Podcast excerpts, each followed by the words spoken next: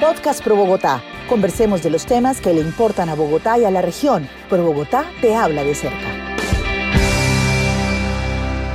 Podcast Pro Bogotá.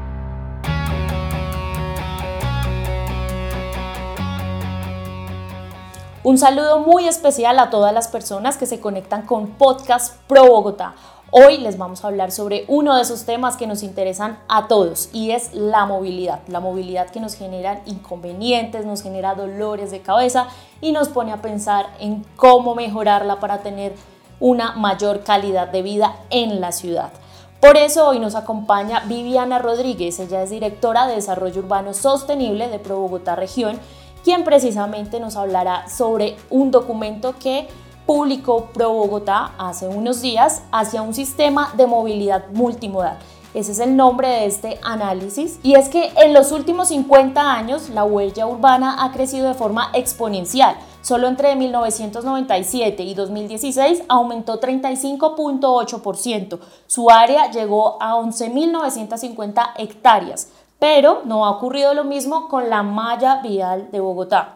Viviana, bienvenida a Podcast Pro Bogotá. Hola Tatiana, muy buenas tardes. Viviana, cuéntenos por favor sobre, sobre este análisis que hace Pro Bogotá. ¿Qué es la movilidad multimodal y cómo está avanzando la ciudad hacia este propósito? La movilidad debe ser entendida como un sistema y la multimodalidad es empezar a integrar en ese sistema diferentes modos de transporte. Para el caso de Bogotá, el plan de obras de movilidad a 2050 estableció unas metas bastante importantes en temas de movilidad y la incorporación de nuevos modos de transporte. Propuso, por ejemplo, la construcción de cinco líneas de metro, tres, er, eh, tres, grandes redes para trenes de cercanías o regiotram, siete cables aéreos, 21 corredores verdes de alta y mediana capacidad y 11 nuevas cicloalamedas, incrementando casi 500 kilómetros adicionales la cicloinfraestructura que tenemos hoy en Bogotá. Todo ese plan que tenemos a 2050 quedó enmarcado en el Plan de Ordenamiento Territorial, el decreto 555, que fue expedido en 2021. Y en el marco de las responsabilidades que asume el distrito con los ciudadanos para implementar ese plan de obras, Bogotá asume grandes retos en cuanto a movilidad. Hoy nos encontramos en obras en casi toda Bogotá, con una serie eh, de adecuaciones y construcciones, por ejemplo, de los accesos norte, que ocupó la séptima y la autopista norte. Tenemos procesos de reparcheo y generación de espacio público en toda la ciudad que han hecho un poco más conflictivo el tráfico que vivimos los bogotanos a diario. Es importante entender que ese plan eh, de movilidad multimodal, sostenible, es estratégico y se debe hacer, se debe concretar. En Pro Bogotá nos pusimos en la tarea de analizar cada uno de esos modos que se propusieron eh, en ese plan de movilidad y hacer un análisis comparando con otras ciudades similares a Bogotá en el mundo, cuál ha sido su proceso y sobre todo entender en qué momento implementar cada uno de los modos. Es importante mencionar que no hay modos ni buenos ni malos. Los modos de transporte tienen es un uso específico y ahí es que encontrar el, que se adapte a las condiciones económicas, físicas, topográficas y sociales del contexto en el cual se van a desarrollar. Esas obras que, nos generan esas conflictividades que, que menciona Viviana, pero que paradójicamente buscan que el ciudadano, ese usuario que todos los días coge un transporte para llegar a su estudio o a su trabajo sea el centro pueda complementar a través de la multimodalidad sus recorridos, que puede usar un trayecto la bicicleta, puede usar un trayecto Transmilenio y otro trayecto del futuro metro o el futuro Regiotram, ¿verdad? Efectivamente, al momento de, de incorporar todos los modos en un sistema, es factible hacer ese tipo de combinaciones. Hoy tenemos una red de Transmilenio que solo se construyó en un 45% de la que fue programada inicialmente. Eso, digamos, nos retrasó un poco en la concreción de ese modelo, pero ya vemos avances importantes en lo que es Regiotram del Norte, Regiotram de Occidente y sobre todo con la consolidación de la línea 1 de metro, se propuso articularla con nuevas troncales de Transmilenio. Y esto es un gran paso para Bogotá y es empezar a entender que los modos pueden convivir, convivir, articularse y prestar un servicio como un sistema. Y a propósito de, de, esas bondades de las que usted habla, ¿cuáles son los principales hallazgos del análisis de Pro Bogotá? Nosotros hicimos un ejercicio muy sencillo en el cual tomamos estos cinco modos que se implementan actualmente en la ciudad y los pasamos por un filtro. Tomamos unas variables, que la primera fue la inversión, cuánto cuesta construir eh, una infraestructura asociada a cada uno de estos modos, cuál es el impacto que genera cada, uno de estos modos en la ciudad, la capacidad que tiene para mover eh, los viajeros, la velocidad en la que puede recorrer la ciudad, los costos asociados a la operación y la adaptabilidad del sistema. Bueno, y me faltó uno muy importante y es la frecuencia con la cual se puede prestar el servicio.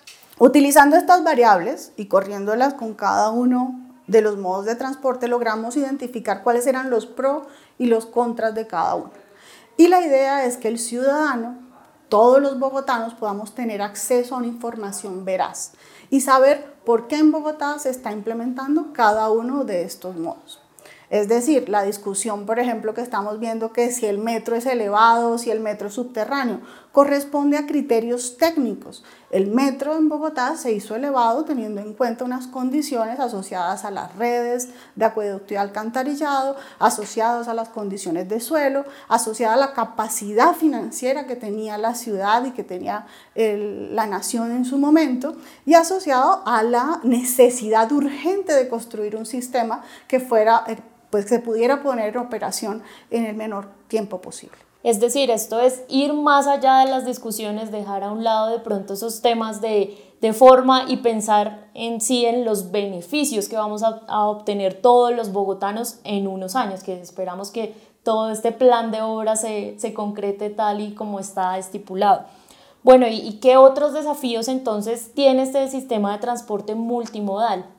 Importante mencionar, por ejemplo, la bicicleta. La bicicleta es un modo de transporte muy fácil de implementar, es flexible, se puede complementar con otros modos de manera sencilla. Ahora Bogotá ha dado un enorme paso en el sistema de bicicletas públicas y esto eh, la, la lleva a consolidarse como la capital latinoamericana de la bicicleta que es eh, no solo por la infraestructura que tiene, sino también por la forma como usamos la bicicleta en Bogotá. Bogotá la bicicleta no es simplemente un modo eh, para el uso recreativo, millones de bogotanos lo usan a diario para trasladarse a su lugar de trabajo, a su lugar de estudio y se ha consolidado como una de las grandes alternativas de movilidad en la ciudad. El cable, por ejemplo, el cable es un modo de transporte muy particular es costoso en operación, en ejecución, pero responde a las necesidades propias de un territorio,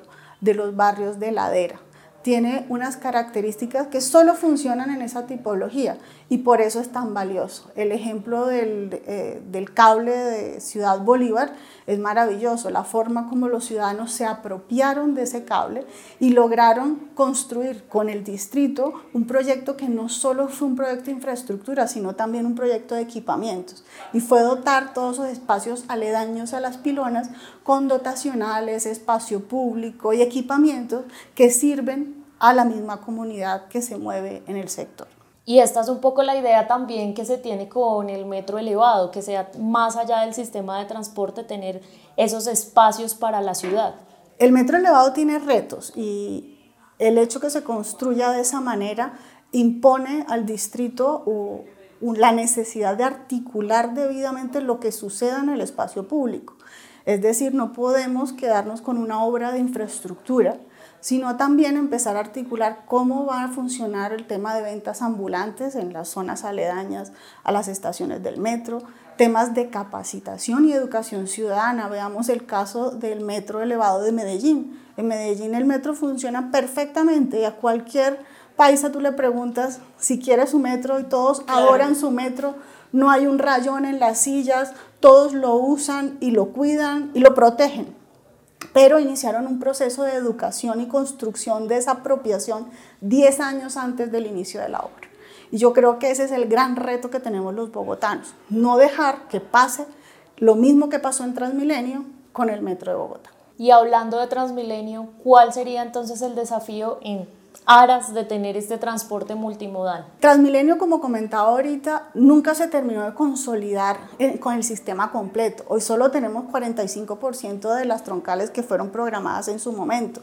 Eso hace que la operación sea mucho más difícil. O sea, no podemos mover el volumen eh, que, eh, que los bogotanos necesitan eh, hoy en día. Para eso tienen que entrar otros modos y terminar el proceso de troncalización. Tenemos ahora el, proyecto del corredor verde de la carrera séptima, que entra también con buses eléctricos articulados por un carril exclusivo y va a complementar una zona importante de la ciudad. El reto que tiene un Transmilenio es que empecemos a generar un sentido de apropiación y pertenencia en torno al sistema. Un sistema que perfectamente puede ser complementario con el metro y con cualquier otro modo que llegue. Transmilenio tiene unas ventajas enormes, moviliza muchísima gente, es mucho más económico que el metro en construcción y operación y es flexible. Ante un incidente, perfectamente los buses pueden salir por otra ruta y se pueden adecuar a las circunstancias eh, o a las eventualidades que se presentan en Bogotá. Transmilenio en Bogotá fue ese primer proyecto que percibió la movilidad como sistema y que empezó a estructurar una serie eh, de procesos en torno a habilitación de suelo, posibilidades de desarrollo urbano, mejoras en espacio público en torno a la movilidad. Pasamos de un sistema totalmente ineficiente a un sistema ordenado, articulado, que hoy nos presta un servicio con retos, sí, pero que pueden superarse si establecemos un plan de contingencia rápido que pueda salvar eh, la operación de Transmilenio. Uno es el tema de los colados. Tenemos eh, un número enorme de colados diariamente en Transmilenio que están generando un hueco fiscal en el sistema. En segundo lugar, la seguridad. La seguridad no solo en las estaciones de Transmilenio, sino en los entornos inmediatos. Es muy importante intervenir el espacio público aledaño a las estaciones, garantizando eh, buenos andenes, iluminación eh, y unas condiciones amables para el usuario. Otro elemento importante es terminar las troncales que fueron planeadas en su momento y conectarlos con el metro. En tercer lugar, es empezar a articular las estrategias de desarrollo urbano que se establecieron en el plan de ordenamiento territorial con el desarrollo de esas troncales y apalancar esos procesos de desarrollo que pueden mover también procesos asociados a las mejoras del entorno urbano. Y por último, algo muy importante es la cultura ciudadana y es lograr ese sentido de pertenencia y apropiación del sistema y dejar de lado las contiendas políticas que han satanizado un sistema que lo que está haciendo es prestar un servicio a los bogotanos. Esperamos entonces que estos modos de transporte lleguen a complementar los que ya existen, a generar ese sentido de pertenencia en todos los bogotanos y a prestarnos, por supuesto, un servicio eficiente en nuestro día a día. Y como hablamos de transporte en Bogotá, pero también en los municipios, no podemos dejar de un lado el tren de cercanías o el Regiotram Hablemos un poco de, esos beneficios para los habitantes de la sabana que viven en la sabana o trabajan en la sabana y deben movilizarse entre los municipios y Bogotá. Los proyectos de Regiotram de Occidente y Regiotram de Norte son el primer paso hacia una movilidad regional. Es un modo de transporte sostenible, eh, cero emisiones, pero que enfrenta unos retos importantes en cuanto al impacto urbano que genera. En otros países del mundo, los trenes de cercanía, eh, mientras transcurren en suelo rural, eh, alcanzan grandes velocidades y eso hace que sean muy eficientes eh, cruzando diferentes municipios. No obstante, cuando llegan a las ciudades o se entierran y llegan a estaciones subterráneas o hacen un transbordo en estaciones para articularse con otros sistemas mucho más amables con los contextos urbanos. Es decir, un regiotram que viene a 70 kilómetros por hora en áreas rurales no puede entrar a la misma velocidad a Bogotá. Máximo podría alcanzar 28 30 kilómetros por hora, en el entendido que va a compartir espacio en vía con otros modos y con peatones. Esto se soluciona de diferentes maneras. Uno con pacificación de vías, otro generando zanjas en la ciudad y otro dejando carriles exclusivos para la circulación eh, de este modo. Es importante que este tipo de soluciones de escala urbana eh, sean atendidas prontamente por los estructuradores técnicos eh, de, estos dos grandes proyectos para evitar cicatrices urbanas, para evitar los bloqueos de las vías perpendiculares en la ciudad, para evitar eh, accidentes y para generar unos espacios amables en torno a estos corredores de movilidad. En este sistema de movilidad multimodal a escala regional, ¿qué papel entra entonces a cumplir la recién aprobada región metropolitana? La región metropolitana para la movilidad es una oportunidad y viene de la mano con la Agencia Regional de Movilidad, lo cual podrá permitir a Bogotá y a los municipios de entorno empezar a pensar en ese gran sistema de movilidad sostenible para la región. Proyectos como el Regiotram, que son sumamente costosos y que un solo municipio no podría promover o apalancar, la región metropolitana empieza a generar esos instrumentos no solo de planificación de largo plazo, sino también administrativos y de concreción de proyectos eh, que podrían eh, desarrollar en un futuro no muy lejano ese gran sistema de movilidad regional para Bogotá y la región. Muy bien, como ya lo escuchábamos, entonces este gran plan de movilidad urbana municipal está en marcha, está andando, por ejemplo, las obras del metro están andando. Esperamos que muy pronto se concreten las demás y entren a complementar lo que ya existe y por supuesto esa apropiación ciudadana es vital en la construcción de una movilidad multimodal y de calidad.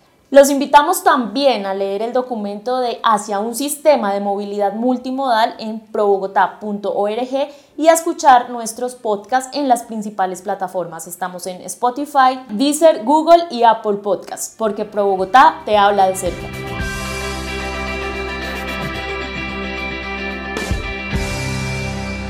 ProBogotá te habla de cerca. Podcast Pro Bogotá